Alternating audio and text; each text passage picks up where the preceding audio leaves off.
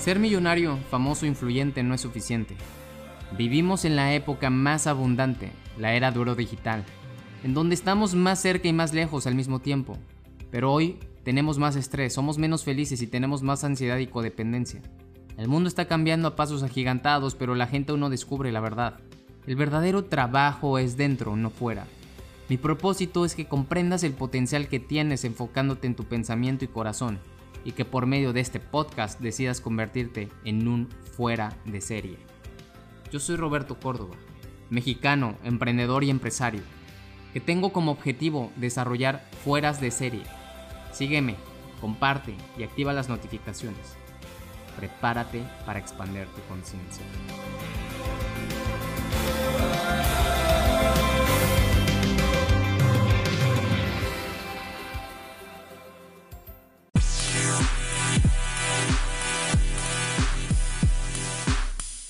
Espero que estén muy bien, comenzando el año con todo. Les mando un fuerte abrazo a todos ustedes. Encantado de poder estar aquí una sesión más.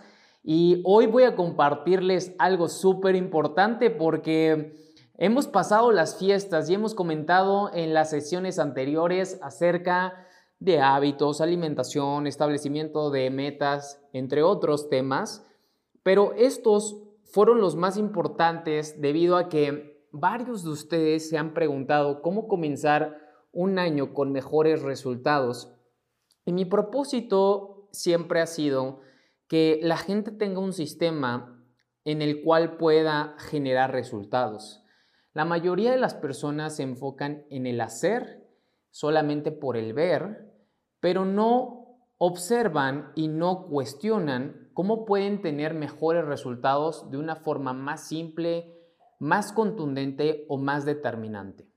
Y eso es lo que hoy te voy a compartir. Así que si me estás escuchando en podcast, ahí ponme una calificación. Si me estás escuchando a través de YouTube, de igual forma suscríbete a mi canal o si estás en mi fanpage, compártelo de la misma manera. Yo estoy muy contento de poder compartírselos y esta información vale mucho. Vamos a hablar de la resistencia a la insulina. ¿Quién de aquí es resistente a la insulina? ¿Quién de aquí hoy tiene problemas sobre bajar de peso.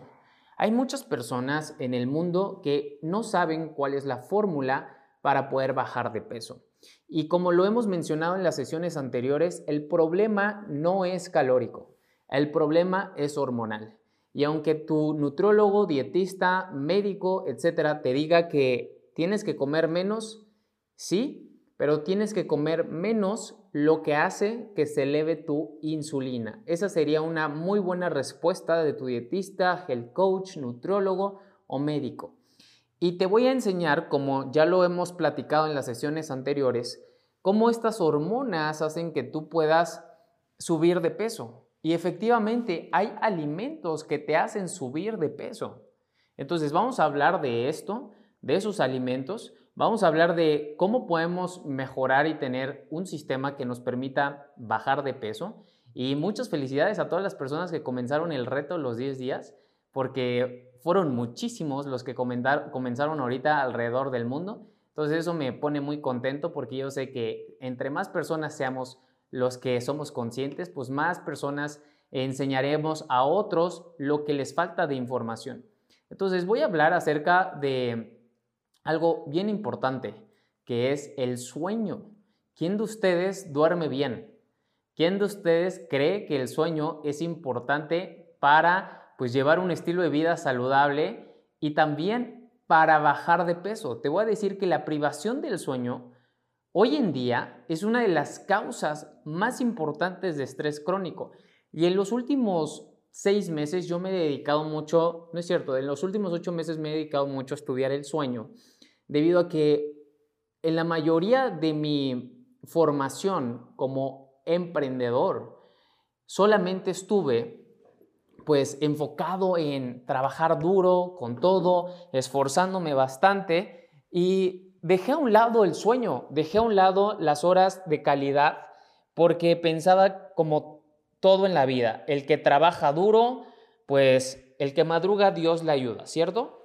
Entonces en lo que me enfoqué más fuerte fue en que yo tuviera que hacer pues un trabajo extraordinario para poder salir avante, que siempre fue trabajar más, desvelarme más, pero no me di cuenta que el sueño efectivamente es sumamente importante incluso para bajar de peso. Entonces, eso es lo que te voy a platicar hoy también. Por lo general, se empieza a engordar a partir de dormir. Cuando tú duermes menos de 7 horas, escucha esto, cuando tú duermes menos de 7 horas, no siempre, pero en, el, mayor de los casos, las personas producen algo y son hormonas. Entonces, dormir entre 5 y 6 horas se ha asociado a un incremento más del 50% del riesgo de subir de peso. Entonces, cuanto menos duermas, más fácil se gana peso. Posiblemente tú no lo sabías. Y ahora digas, ah, con razón me gusta dormir mucho y me mantengo delgado. Pues sí, de hecho, hoy los doctores más prestigiosos en el mundo han determinado que dormir es más importante que la alimentación. Imagínate. De hecho, en categorización está dormir, alimentación y movernos. Entonces, la privación del sueño es un factor de estrés psicológico y por lo tanto estimula al cortisol, que ya hemos hablado de esta hormona al igual que la insulina. Entonces, esto a su vez genera altos niveles de insulina, resistencia a la insulina y al momento de tú estar modificando o generando estos problemas de no tener un correcto horario disciplinado de ir a dormir y de levantarnos, provoca que nuestros, nuestros ciclos circadianos, que también ya hemos hablado de ello, estén completamente pues desasociados con nuestra naturaleza humana. ¿A qué me refiero? Pues tú tienes un reloj biológico, que así le llamamos coloquialmente, pero en realidad eso se llama ciclo circadiano.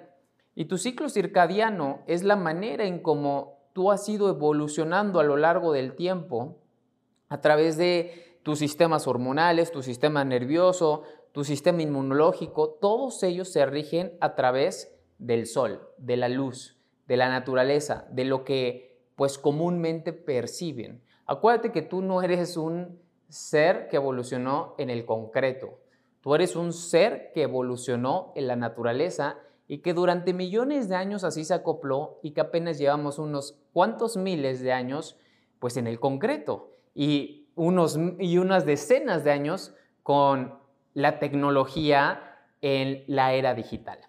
Entonces, esto es algo que tienes que tener siempre en perspectiva porque el sueño hoy es una de las razones o factores más importantes para que nosotros tengamos salud y nosotros podamos también llegar a nuestras metas de peso. La mayoría de ustedes no lo están haciendo y esa es la razón por la cual sus niveles de insulina en la noche siguen estando muy elevados. Y recuerda que la insulina es esta hormona que te va a hacer engordar porque es una hormona protectora de reservación de energía o acumulación de energía y se acumula por medio de la grasa. Entonces, dormir lo suficiente es esencial para, para cualquier plan de pérdida de peso y también para cualquier plan de regeneración de masa muscular o ganar masa muscular, como tú le quieras llamar. Es súper, súper importante que nosotros estemos claros de tener una buena disciplina en la cuestión de dormir. Y te voy a hablar acerca de los carbohidratos, que son altamente refinados. Estos alimentos que se sabe comúnmente nos hacen subir nuestros niveles de azúcar en sangre y eso se llama niveles de glucosa. Cuando están los niveles de azúcar en sangre se llama glucosa. Entonces conducen a unos altos niveles de insulina y esos conducen a un aumento de peso y obesidad.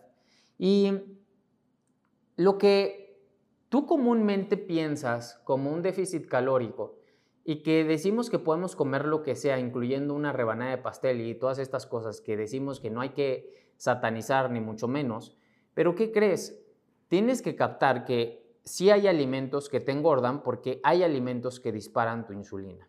Entonces, de niños solíamos decir a lo mejor que eh, pues nada nos engordaba, que teníamos un segundo estómago, que podíamos comer más, que nosotros necesitábamos más energía, pero ¿qué crees? Todas esas cosas, todos esos alimentos de bajo aporte nutrimental, pero con carbohidratos simples, como los azúcares o, o simplemente carbohidratos refinados, lo que hacen es elevar nuestra insulina y por lo tanto almacenemos grasa. Entonces, quiero que pienses en algunos alimentos típicos a los que acudimos en busca de alivio emocional. ¿Quién de aquí a veces ve la alimentación o la comida, mejor dicho, no la alimentación, la comida como un escape emocional a nuestros problemas, a nuestra situación financiera, a nuestra situación con nuestra pareja? Muchos se, se, van hacia el sexo, muchos se van hacia las drogas, muchos se van hacia el alcohol, muchos hacia el despilfarro del dinero, pero la mayoría se va o se resguarda en la comida. Entonces acudimos como a los macarrones con quesos, a la pasta, a los helados, a muchos dulces, a tortas, etcétera, etcétera, etcétera. En México, bueno, sabemos que la vitamina T está a todo lo que da, pero todos estos son carbohidratos altamente refinados y hay pruebas de que estos alimentos activan tus sistemas de recompensa hacia nuestro cerebro. ¿Cuáles son esos sistemas de recompensa? Pues los que nos generan placer, que son los neurotransmisores, la endorfina, la serotonina, que son estos, eh, pues esta droga natural que produce nuestro cerebro, nuestro organismo, y eso provoca que generemos cierta adicción, apego, y por lo tanto cuando sintamos estrés, problema, pues lo único que queremos es comer. Y a veces los comemos en exceso y eso provoca que nuestras hormonas se pongan precisamente a trabajar en exceso. Y es cuando pues vemos cierto tipo de efectos en resultado físico en nuestro cuerpo. Entonces, ¿qué sucede con el caso de la insulina o resistencia a la insulina? como se ha comentado anteriormente en los capítulos anteriores, esta es una hormona que actúa sobre las células. Supongamos que es como una llave que encaja en una cerradura. Y cuando la insulina que es la llave, ya no encaja en el receptor, o sea, en la, la chapa, ya no encaja. La chapa, pues en este caso, ¿quién crees que es? La chapa es la célula. Y esa chapa o esa célula se vuelve resistente a la insulina, a esta llave. Entonces el encaje o la entrada es deficiente, ya no encaja bien. Y la puerta no se abre del todo. Entonces el proceso no se está completando y como resultado entra menos glucosa a la célula. Y la célula detecta que hay muy poca glucosa en su interior. Y es que ésta se está acumulando en el exterior de la entrada, supongamos que en la chapa. ¿Ok? Y de esa forma, ansiando glucosa, la célula necesita glucosa la célula pide más para compensar la situación de carencia que debería de haber más. Y el cuerpo entonces produce más llaves adicionales, o sea, más insulina. Y el encaje sigue siendo imperfecto, deficiente, pero se abren más puertas, lo que permite que entre una cantidad normal de glucosa en la célula. Entonces, todo se derivó a que ya no entraba de forma correcta glucosa a la célula, esto deriva a que se produzca más eh, insulina y supongamos que en una situación normal producimos 10 llaves que son, es la insulina, es la analogía, ¿ok? Y cada llave abre una puerta cerrada que permite que entren dos moléculas de glucosa. Entonces, con 10 llaves entran 20 moléculas en esa célula y bajo condiciones de resistencia. La llave no abre completamente la puerta cerrada, de modo que solo puede entrar una molécula de glucosa. Con 10 llaves, solo se logra que entren 10 moléculas, cuando en realidad deberían de ser 20. Entonces, para compensar esa situación, lo que pasa es, tenemos que producir un total de 20 llaves, ¿ok? Acuérdense que es una analogía y así lo que hacemos es, ahora que ya pueden entrar 20 moléculas de glucosa en la célula, pero solo porque hemos aumentado nuestro número de llaves, o sea, nuestro número de insulina. Y a medida que desarrollamos resistencia a la insulina, nuestro cuerpo incrementa nuestros niveles de insulina para obtener el mismo resultado que pues debería de ser con una menor cantidad. ¿Estás de acuerdo? Lo que hicimos fue compensar lo que necesitaba nuestra célula, pero porque se ha hecho resistente. Y eso provoca que nosotros tengamos que disparar más insulina, producir más insulina, porque nos hemos vuelto resistentes. Entonces, el precio que pagamos son unos niveles de insulina constantemente elevados. Y esos niveles constantemente elevados generan obesidad a lo largo del tiempo, enfermedades autoinmunes, degenerativas, etcétera, etcétera, etcétera. Entonces, la insulina ocasiona pues resistencia a la insulina, pero la resistencia a la insulina también da lugar a unos niveles altos de insulina. Entonces se trata de un círculo vicioso clásico que se autorrefuerza. Entonces, cuando, cuanto más altos son los niveles de insulina, mayor es la resistencia a ella. Y cuanto mayor es la resistencia, más elevados son los niveles. Entonces, el ciclo sigue siendo sin cesar. Ambos factores se refuerzan mutuamente hasta que los niveles de insulina alcanzan cotas extremas o pues medidas superiores a la norma. Y cuanto más tiempo dura el ciclo, más empeoran las cosas y esta es la razón por la cual la obesidad es tan dependiente del tiempo. Pasan los años y es lo que comentamos en las sesiones pasadas y en varios videos cortos que he estado haciendo, en donde te propones bajar de peso ya en enero. Y algunos no han iniciado y ya estamos a 2 de enero, primer lunes del año, primer lunes del mes 2023, y no has hecho absolutamente nada. Pero esto genera un efecto compuesto, que tú crees que en enero te estás reponiendo pero no te estás reponiendo del todo lo que acumulaste en el 2022, te estás reponiendo de lo que acumulaste en, el, en diciembre del 2022. Entonces, tú has estado llevando una, una dieta rica en alimentos que provocan una respuesta insulínica que inicia con una obesidad y terminas cada año así. Entonces, estás generando resultados a lo largo del tiempo que son en efecto compuesto, pues 2, 5, 10, 15 kilos de sobrepeso. Y la resistencia a la insulina se convierte pues en una parte que cada vez genera un mayor problema y que puede, hacer, y que puede llegar de hecho a causar importantes eh, niveles que generen no solamente ya la obesidad, sino pues otro tipo de padecimientos.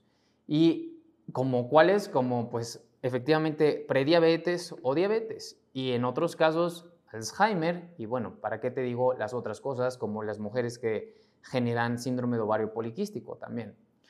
Entonces, no todas las células del cuerpo presentan la misma resistencia. Eso, eso es algo muy interesante que tú debes de saber. No todas las células del cuerpo generan la misma resistencia.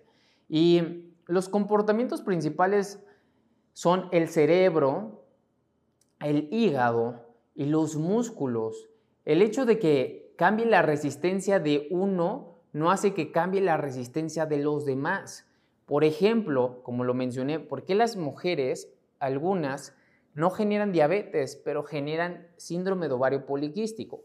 ¿O por qué algunos generan diabetes tipo 2 o algunos generan primero Alzheimer o demencia? Entonces, todo esto varía. Y cuando ingerimos demasiados carbohidratos, desarrollamos también resistencia pues hepática. Y lo, más importante que debemos de tener pues claridad es que cuando consumimos demasiados carbohidratos, no solamente estamos afectando un órgano, sino a la larga empieza a derivarse problemas en otros. Y la falta de ejercicio, por ejemplo, puede hacer que, o la falta de movimiento puede hacer que tú derives más rápido resistencia a la insulina o este tipo de enfermedades como la diabetes, porque no usas tus depósitos de glucógeno, tu cuerpo y tu organismo dependen de forma muy diferente de la energía. Entonces, por eso es importante estarnos moviendo, no que el ejercicio sea la solución de bajar de peso, pero el ejercicio te ayudará bastante. Y nosotros tenemos que empezar a tener una manera de llevar un estilo de vida consciente sin que erradiquemos obviamente el disfrutar y el gozo de las comidas. Esto no es para espantarte, sino esto es para generar conciencia, interrumpir tu pensamiento y tu acción que llevas todos los días. Entonces, la mayoría de, eh, de las personas hoy comen tres veces y dos snacks porque así se nos ha enseñado o así se nos educó y se nos dijo que acelerábamos el metabolismo, que ya explicamos eso es una tontería. Y lo que en verdad deberíamos de empezar a ver es cómo podemos mantener nuestros niveles de insulina más bajos. Porque imagínate que en tu primer comida mantuviste un nivel de insulina elevado. Luego en el snack, tu snack hace que tu nivel de insulina otra vez se vuelva a elevar. En la comida vuelves a elevar la insulina. En tu otro snack vuelves a elevar la insulina. En tu cena vuelves a elevar la insulina y aparte te duermes mal y aparte, todo el estrés que generaste a lo largo del día mantuvo tus niveles de insulina elevados, como ya lo hemos mencionado en las sesiones anteriores. Entonces, tú piensas que eso está beneficiando tu cuerpo porque estás comiendo muchas veces y te dijeron que comer muchas veces ayudaba a que aceleraras el metabolismo, entonces puedes eh, tener un metabolismo más acelerado, lo que te hace ser más delgado. Es completamente una falsedad y no tiene nada de lógica. Entonces, si tú te pones a pensar, pasas 18 horas con la insulina elevada. Pasas 18 horas de tus 24 con niveles de insulina elevado. Entonces, solamente pasas de 6 a 8 horas en un estado en el que pues tu insulina es bajo, por así decirlo, pero aparte si no dormimos bien, como lo mencioné al principio, pues estás engordando incluso cuando estás dormido. Y cuando pasa esto, cualquier cosa, como muchos dicen, hasta el aire me engorda. Sí, efectivamente, pareciera que hasta el aire te engordara. Y esto provoca que hoy parece que estás viviendo en, un, en una realidad que solamente a ti te pasa, donde pareciera que pues el universo o la industria alimentaria o está en tu contra, pero en realidad es que son tus hábitos que haces día con día que generan un efecto compuesto que, como ya lo mencioné, te vuelves resistente a la insulina. Y aparte, estás consumiendo productos que tienen un extraordinario, en un extraordinario marketing que tú empiezas a consumir. Y estos productos que dicen light, que no tienen grasa, pero tienen un montón de carbohidratos o azúcar. Porque si tú le quitas a un alimento la grasa, ahora lo tienes que compensar con otro sabor, porque si no sabe a papel. Y esto hace que vuelvas al mismo círculo. No tienes la suficiente información y todo lo estás haciendo al revés, creyendo que el cereal va a hacer que bajes de peso, creyendo que comer cinco veces al día va a hacer que aceleres tu metabolismo. Y lo único que estás haciendo es caer en la trampa. Entonces, ahora preguntémonos, ¿cuántas comidas debemos hacer y cuál es la comida más importante del día? Esto lo he mencionado mucho en mis videos y yo sé que has visto a muchos expertos y me da bastante gusto que eh, sigas a gente que también tiene extraordinarios resultados en la alimentación, en la orientación hacia un mejor cuerpo, etc. Pero entiende, el desayuno o desayunar temprano no es la comida más importante del día. No es necesario comer al despertarte, no te vas a desmayar, no te va a generar gastritis como todos creen es una completa tontería eso. Y de verdad, discúlpame, pero cada vez que te dices, cada vez que dices eso o le crees a alguien eso, te estás diciendo tonto a ti mismo. Entonces investiga. No me creas a mí si quieres. Investiga más. ¿Sale? Entonces imaginemos que tenemos la necesidad de echarnos combustible como un carro. ¿Ok?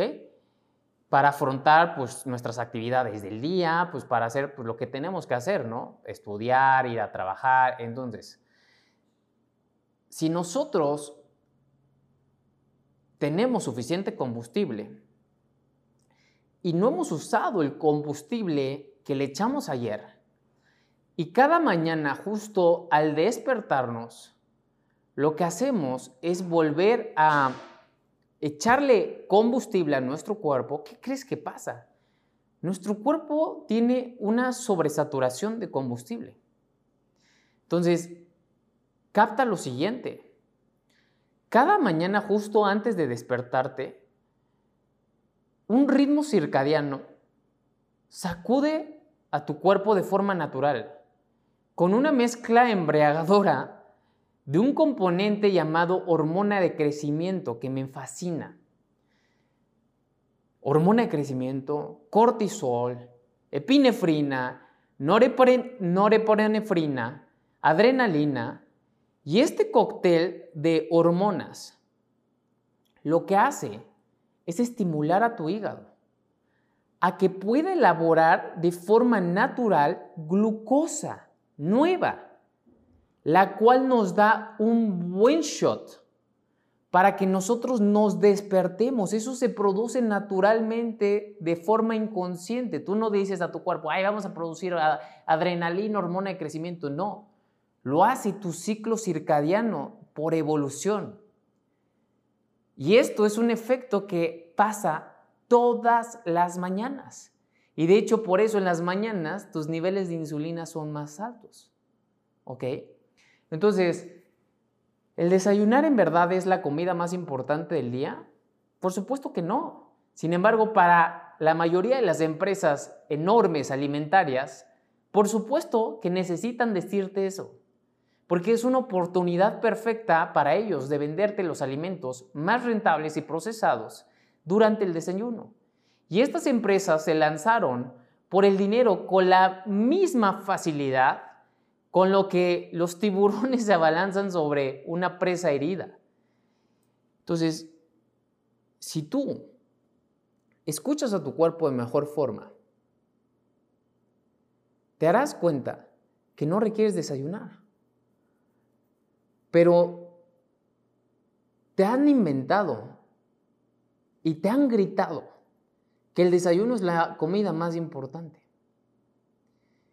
Entonces, ahorita tenemos una oportunidad nuevamente de reeducar a nuestros hijos y a las nuevas generaciones para que entiendan estos procesos que pasan y que tú desconoces y que no requieres ser esclavo de la comida y que tampoco requieres ser un experto en alimentación para captar lo que sucede en nuestro cuerpo los beneficios del ayuno, la manera en cómo responden nuestras hormonas. Así que esto es muy importante para que tú empieces a decírselo a tus hijos, a tus hermanos, a tus familiares y entendamos que la insulina es la que provoca toda anomalía a pesar de que esta hormona es tan fantástica, pero la estamos disparando a cada rato y generando esta resistencia.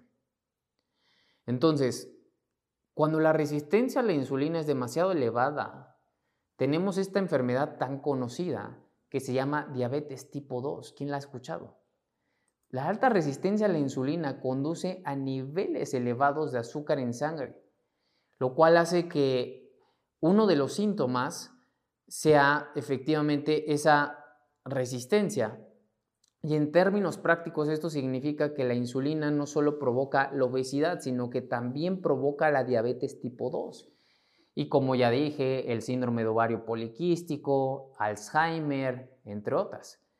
Y la causa, la raíz de ello, es que todos nosotros, todos nosotros estamos jugando de forma incorrecta la manera en cómo deberíamos de comer. Imagínense que fuera un juego, pero lo estamos haciendo mal, estás perdiendo.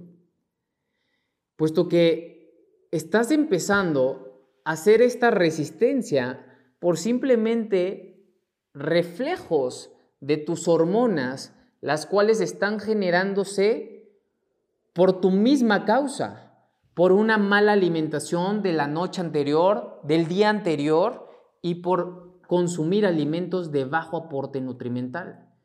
Entonces eso está haciendo que tú generes esta resistencia que a la larga está generando la diabetes tipo 2. Y lo triste, pero ineludible, conclusión es que ahora le estamos transmitiendo nuestra obesidad a nuestros hijos.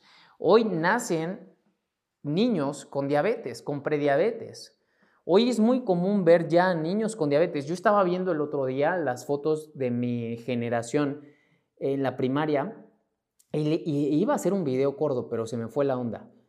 Y es increíble cómo las fotos de todos mis compañeros de primero, segundo, tercero, y vi primero, segundo, tercero, cuarto, quinto y sexto, ahí están colgadas en la pared de la casa de mis papás. En verdad, de 15 hombres, había de 2 a 3 con sobrepeso. 2 a 3 con sobrepeso. ¿Ok? De 15 hombres. Y hoy es impresionante cómo de 15 hombres, llegas a ver a 10 con sobrepeso u obesidad. Entonces algo estamos haciendo completamente mal, que efectivamente seguimos creyendo que nuestros hijos son de huesos anchos. Seguimos creyendo que nuestros hijos son de buen comer y que gordito está más contento y es más saludable y que un bebé cachetón pues es más bonito, etcétera, etcétera, etcétera. Pero eso no es cierto, señores. Tienen que captar lo que le estamos haciendo a las futuras generaciones y ser más conscientes que no importa la edad que tengan, no importa que se estén desarrollando, puedes desarrollar un hijo con salud mental, con salud en su cerebro y en todos los demás órganos, no solamente porque esté lleno y satisfecho de comer papas y sándwich, no.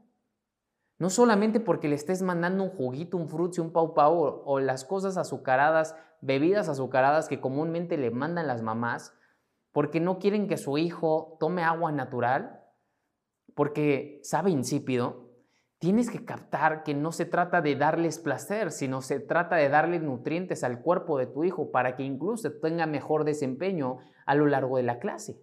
Vamos a hablar justamente de estos productos que tienen un exceso de azúcar y que comúnmente consumen tus hijos y tú a lo largo de todo un mes. Y si tú empiezas a consumir este tipo de productos desde muy pequeño, yo los empecé a consumir. Afortunadamente, mi estilo de vida a lo largo de toda mi niñez y juventud fue de hacer mucho ejercicio. Siempre hice muchísimo, muchísimo ejercicio como deporte y aparte, pues lo que llegaba a jugar en mi casa, entre otras cosas, ¿no? Y hoy también es común ver que la mayoría de los productos, como los productos light y productos que tú ves con una buena o bonita presentación, con una buena etiqueta o buena envoltura, se los compras a tu hijo con la inocencia o la ignorancia porque no sabes qué tienen, pero requieres, requieres informarte, es muy fácil. En el reto los 10 días, en nuestra comunidad, siempre le enseñamos a las personas a que aprendan a leer las etiquetas nutrimentales.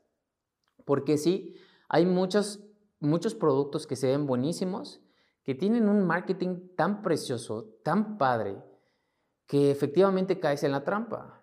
Y voy a hablar de los edulcorantes. Hay buenos edulcorantes. Por ejemplo, el monk fruit o el fruto del monje, el eritritol y la stevia natural o la lulosa. Estos cuatro son extraordinariamente buenos, pero por ejemplo la sucralosa, por ejemplo, la esplenda, la aspartame, todos estos que comúnmente vas a un restaurante tradicional, ahí están en el centro de mesa. O algunas bebidas muy populares, muy comerciales, muy famosas, tienen todas estas, hasta el fusame, por ejemplo, tienen todos estos edulcorantes, que tú no sabes que es un edulcorante y que tú no sabes que es un tipo de azúcar, pero son incluso a veces más dañinos que la propia azúcar. Y efectivamente tienen menos calorías, pero son pésimos. Por ejemplo, el sirope de agave parecía una alternativa genial pues para ser más saludable que el azúcar debido a su índice glucémico pues más bajo. Y muchos lo recomendaron, muchos cardiólogos, muchas personas en la televisión, pero cuando el mundo se enteró de lo que hacía el sirope y que era derivado de la fructosa, entonces lo que tienes que captar es que no solamente se trata del bajo índice glucémico, sino también que puede tener un alto índice de contenido en fructosa, como lo tiene el sirope. Y los edulcorantes artificiales no son buenos. Y yo al principio que comencé esta alimentación más consciente, baja en carbohidratos, yo sinceramente solamente me enfocaba en que fueran bajos en carbohidratos. Y, si, y es que al principio de todo esto, hace siete años, no existía ni siquiera el Carlos V sin azúcar. Cuando salió por primera vez el Carlos V sin azúcar, cuando salieron las leches, cuando salieron las harinas de almendra, cuando salieron todos estos productos, pues nos emocionamos muchísimo, porque no existían. Pero cuando ya vas enterándote y aprendiendo acerca de el impacto que tienen estos ingredientes en tu cuerpo, pues vas siendo más consciente, ¿cierto? Hoy yo ya no consumo estos alimentos en mi despensa cuando antes sí los consumía. Tengo que admitir que yo consumía pues todos los días un turín sin azúcar, a veces dos, tres. En mi despensa yo compraba los botes de turín, eh, compraba las bebidas que eran sin azúcar y recomendé incluso a mis clientes, entre muchos otros, pero hoy en día ya no recomiendo estos productos y los productos que llego a recomendar son porque efectivamente yo los consumo. Y cuando llego a recomendar un producto, les digo que este producto es bajo en carbohidratos y que entra y puedes consumirlo en la dieta baja en carbohidratos o dieta keto, pero no es saludable. O sea, no es saludable. Es, como yo a veces voy a las salitas y las salitas las puedes consumir en una alimentación baja en carbohidrato y o keto y no vas a engordar. Pero lo que no es saludable de las alitas es el aceite de canola con el que lo hacen, el aceite vegetal con el que lo hacen. Tampoco comer en la calle. La mayoría de los restaurantes em, cocinan con este aceite vegetal. Entonces, a pesar de que estemos comiendo keto, bajo en carbohidratos o alineados a nuestro régimen alimenticio, hay ciertos ingredientes o productos que estamos consumiendo de forma implícita en nuestros alimentos, en el platillo ya elaborado. Por eso necesitamos tener mucha conciencia en esto. Y a pesar de que sean bajos en carbohidratos, tratar de, evitarlos o eliminarlos. Ahora, ya existen muchos productos bastante buenos que sí tienen fruto del monje, que tienen stevia natural, que tienen erythritol y que tienen alulosa. Estos son los que tú te deberías de enfocar más. Y hablando sobre otro punto, quiero hablarte de precisamente de las grasas, de los alimentos grasos, porque muchos se preguntan o dicen efectivamente que pues, todos los alimentos disparan nuestra o elevan nuestra insulina. Pero las grasas puras, como el aceite de oliva, no, estimulan la insulina ni la glucosa. Sin embargo, hay pocos alimentos como, eh, como bueno, más bien, hay ciertos, hay muy pocos alimentos que son grasas puras. Y puede ser que estos componentes o estos alimentos que no disparan tu insulina van a ayudarte porque te dan la energía necesaria que la glucosa te debería de dar, pero la glucosa o el azúcar o el carbohidrato simple o los carbohidratos pues están haciendo también que se eleve tu insulina. Entonces, la mayoría de nosotros estamos acostumbrados a consumir poca grasa porque creemos que la grasa es la que tapa las arterias y la grasa es la que nos hace engordar, cuando en realidad, si me has estado escuchando a lo largo de, estos, de este último mes, en todas las sesiones, pues te he explicado qué pasa con la insulina. Entonces, todos los alimentos efectivamente estimulan la insulina, pero hay algunos que sí te hacen aumentar de peso potencialmente. Y aquí es donde surge la confusión de las calorías, porque la gente sigue creyendo que consumir menos calorías y hacer un déficit calórico es la solución al problema o es la solución a la pérdida de peso o al bajar de peso. Entonces, dado que todos los alimentos pueden hacernos engordar, imaginemos que todos ellos pueden medirse con una unidad común que es la caloría. Y por eso siempre hablamos de las calorías. Pero esta es una unidad de medición equivocada. Ya lo hemos dicho, ya hemos hablado de ello y de hecho es relativo. Las calorías no son la causa de la obesidad. La causa de la obesidad es la insulina. El azúcar es casi omnipresente en los alimentos refinados y procesados. Por ejemplo, la catsup, las salchichas, la mayonesa, el jamón. Estos son alimentos procesados. La salchicha no es un carbohidrato, el jamón no es un carbohidrato, la mayonesa o la catsup no deberían de ser un carbohidrato, deberían de ser una grasa. Sin embargo, hay, hay grasas transgénicas modificadas por el hombre que ya no solamente están modificadas genéticamente, sino aparte les agregan azúcar. ¿Sí? Y hay otras palabras que tú tienes que entender que, nos, que al momento de leer la información nutrimental, si tú lees miel, eso también es azúcar. Si tú lees sacarosa, glucosa, fructosa, maltosa, dextrosa, melaza, almidón hidrolizado, miel, azúcar invertido, em, azúcar de caña, glucosa fructosa, jarabe de maíz de alta fructosa, azúcar morena, edulcorante de maíz, sirope de agave, eh, de maíz, jarabe de arroz, etcétera, etcétera, etcétera. Todos estos son nombres del azúcar. Y hay imágenes que dicen que hay 56 nombres de azúcar, hay otras que dicen que hay 72 nombres de azúcar, infinidad de nombres de azúcar, y por eso es importante que tú sepas leer la información nutrimental. Porque solamente así sabes qué es lo que le estás metiendo a tu organismo. Ahora, consumirlo una vez, dos veces, no va a generar un impacto negativo en tu cuerpo. Por supuesto que no. Te repito, yo lo llegué a recomendar, lo llegué a consumir. Hoy soy más consciente. Todavía lo llego a consumir, por supuesto. Todavía no soy, todavía no llego a ese nivel de conciencia y de estrictez o, sí, de rigidez, mejor dicho, conmigo.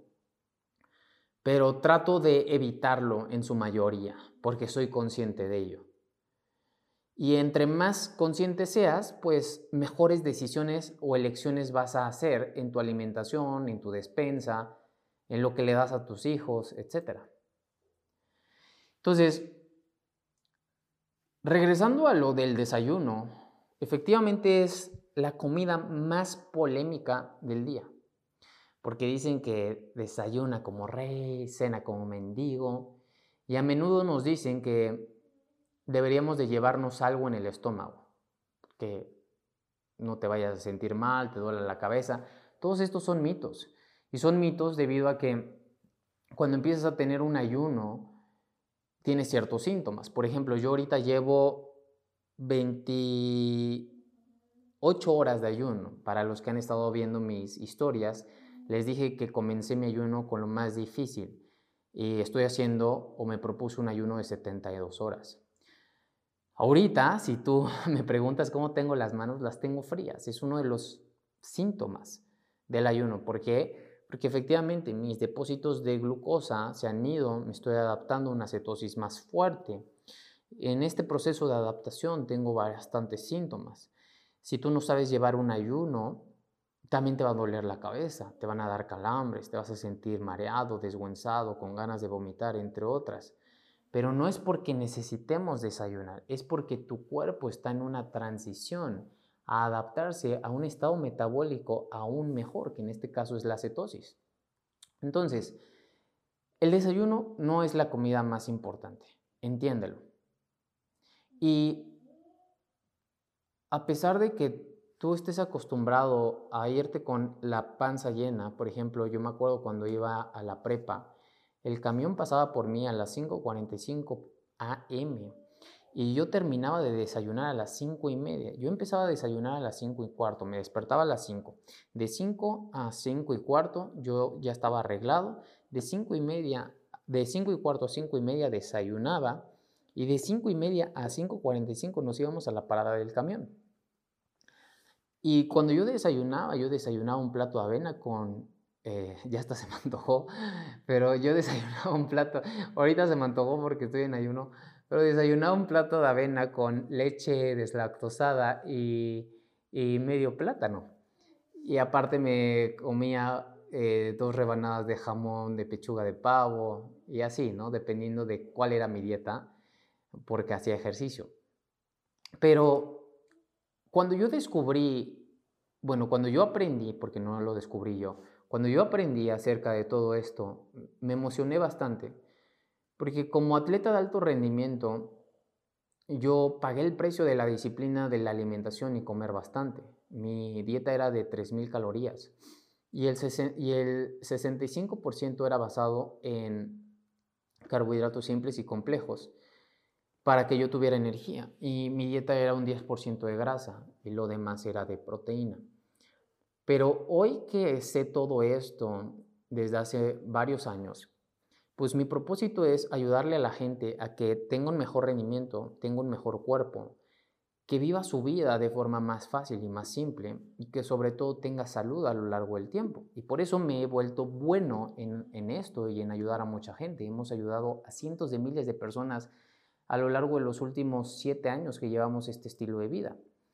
Pero hasta que tú lo empieces a experimentar y te pongas esta disciplina y esta conciencia, vas a entender qué estás haciendo.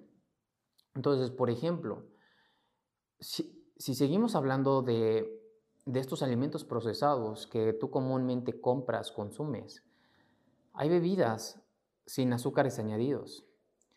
Y las bebidas azucaradas se cuentan entre las principales fuentes de azúcares añadidos que tú consumes. O sea, algo que tú tienes que darte cuenta es dejar de consumir calorías mediante los líquidos. Porque consumes refrescos. Y a pesar de que sean refrescos de dietas o estos tés que saben bien rico y que piensas que son mejor. Yo todavía sigo viendo a la gente que consume jugos de naranja, incluso los naturales. Tienes que captar que es un shot de azúcar. Todos estos, híjole, son paradigmas, creencias preconcebidas que nos hicieron creer que el jugo de, de zanahoria, el jugo de betabel era bueno. Tienes que captar que es solamente pura fructuosa y que de hecho es más rápido que el azúcar, se procesa más rápido que el azúcar y dispara más rápido tu insulina. Tiene vitaminas, pero le hace igual de daño que si consumieras un shot de Coca-Cola con azúcar, ni siquiera sin azúcar. Entonces el consumo moderado de estas bebidas te va a ayudar, va a beneficiar a que tus niveles de insulina bajen y no te digo que los dejes de un solo tajo, pero que seas más consciente y que entiendas que no te generan un beneficio. Si tú quieres verdaderamente generar un beneficio en tu salud, tienes que comerte una fruta al día máximo, en dado caso de que fuera una naranja, y comértelo con toda la fibra, no comértelo en un jugo, no comerte 250 gramos de papaya, no comer de 300 gramos de sandía y decir, ay, es que es mucha, tiene mucha agua y mucha fibra, sí, pero también un montón de azúcar. Hay cosas que te benefician más. Por ejemplo, ahorita que yo estoy haciendo el ayuno, estoy tomando caldos de hueso, electrolitos, agua, tomé café, tomé cetonas, por supuesto. Y te voy a platicar de los beneficios del caldo de hueso. Prácticamente todas las civilizaciones más longevas y centenares que han existido en la historia registradas en la humanidad, bebían caldos de hueso. Y también muchas tradiciones culinarias de todas las culturas incluyen este nutritivo, pues caldo de hueso. En Estados Unidos ya te encuentras muchos productos de caldo de hueso natural y hay pasillos llenos con un montón de sobres de caldo de hueso natural. Es muy difícil hacer un caldo de hueso bueno porque requiere muchas horas de cocción con una muy buena olla. Entonces, los huesos de los animales se cuecen a fuego lento junto con verduras, hierbas, especias, ah, para que le den este sabor. Y al momento de estarse hirviendo o cocinando, lo que provoca es que se liberen la mayoría de los minerales, estas gelatinas, este colágeno, estos nutrientes. Y añadir una pequeña cantidad de vinagre durante su cocción te va a ayudar bastante a que salgan pues eh, algunos de los minerales que están almacenados.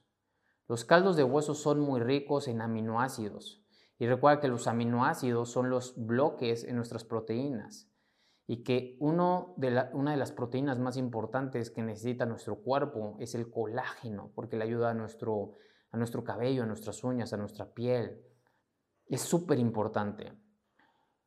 Entonces, los huesos de los animales se pueden comprar pues, en tiendas comestibles, en tus locales favoritos de mm, carnicerías, entre otros. Y tú puedes empezar a hacer. Si... O lo que puedes hacer es consumir como los que yo consumo. Los que yo consumo tienen cetonas, tienen ácido hialurónico, tienen eh, péptidos. Son extraordinariamente buenos. Yo consumo los caldos de huesos de Pruvit. Eso solamente los venden en Estados Unidos, pero bueno, yo se los puedo facilitar también. Y algo que debes de dejar de tener miedo es al consumo de grasas naturales. De los tres principales macronutrientes que son eh, los carbohidratos, proteínas y grasas,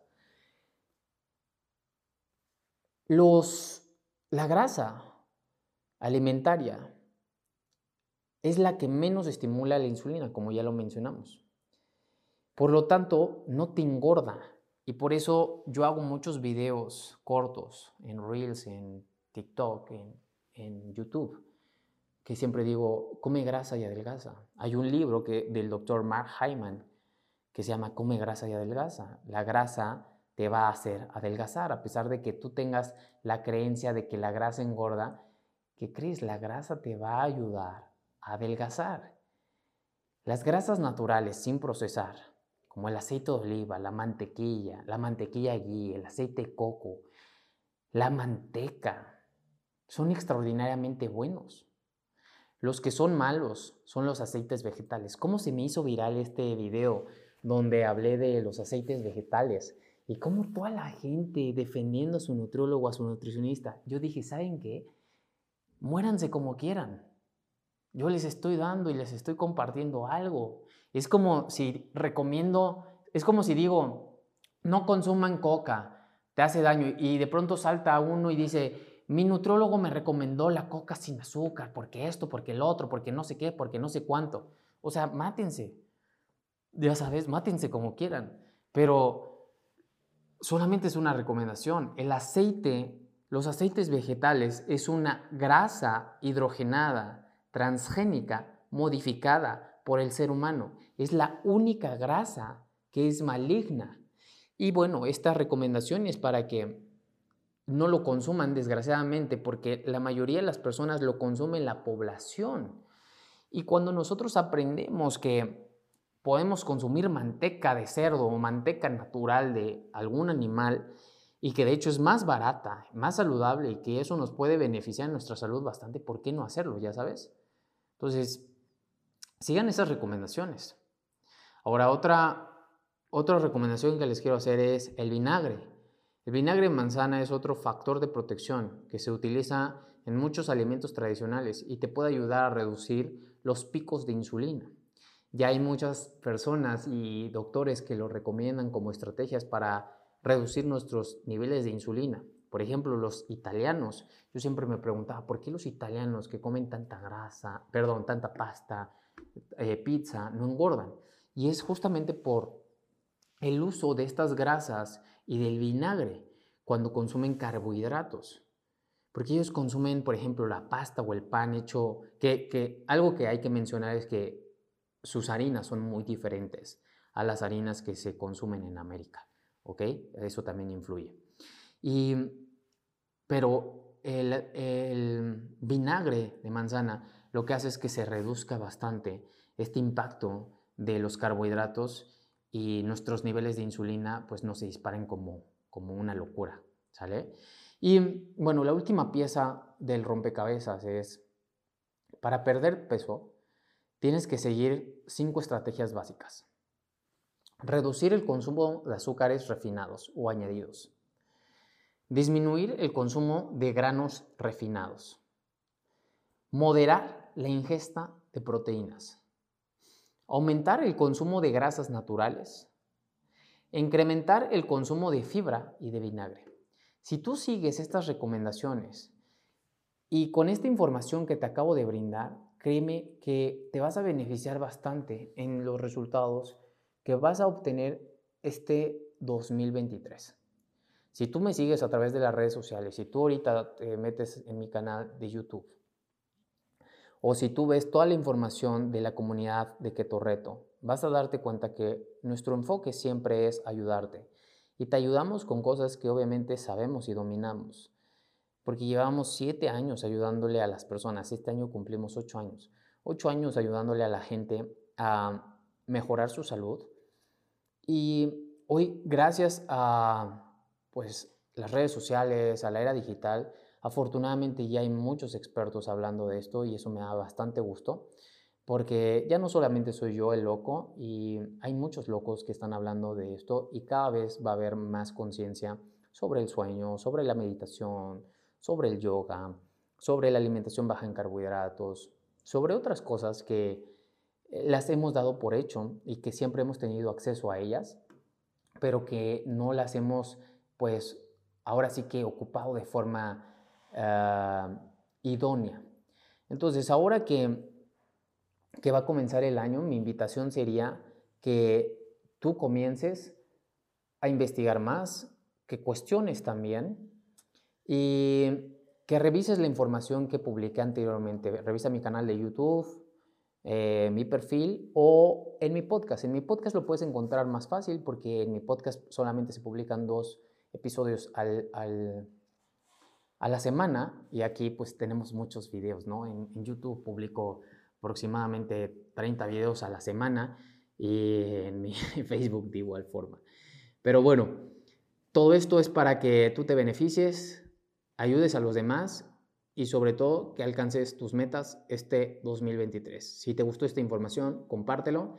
Si estás en la comunidad de Keto Reto, etiqueta a las personas que pues quieres ayudar, que quieren hacer el reto.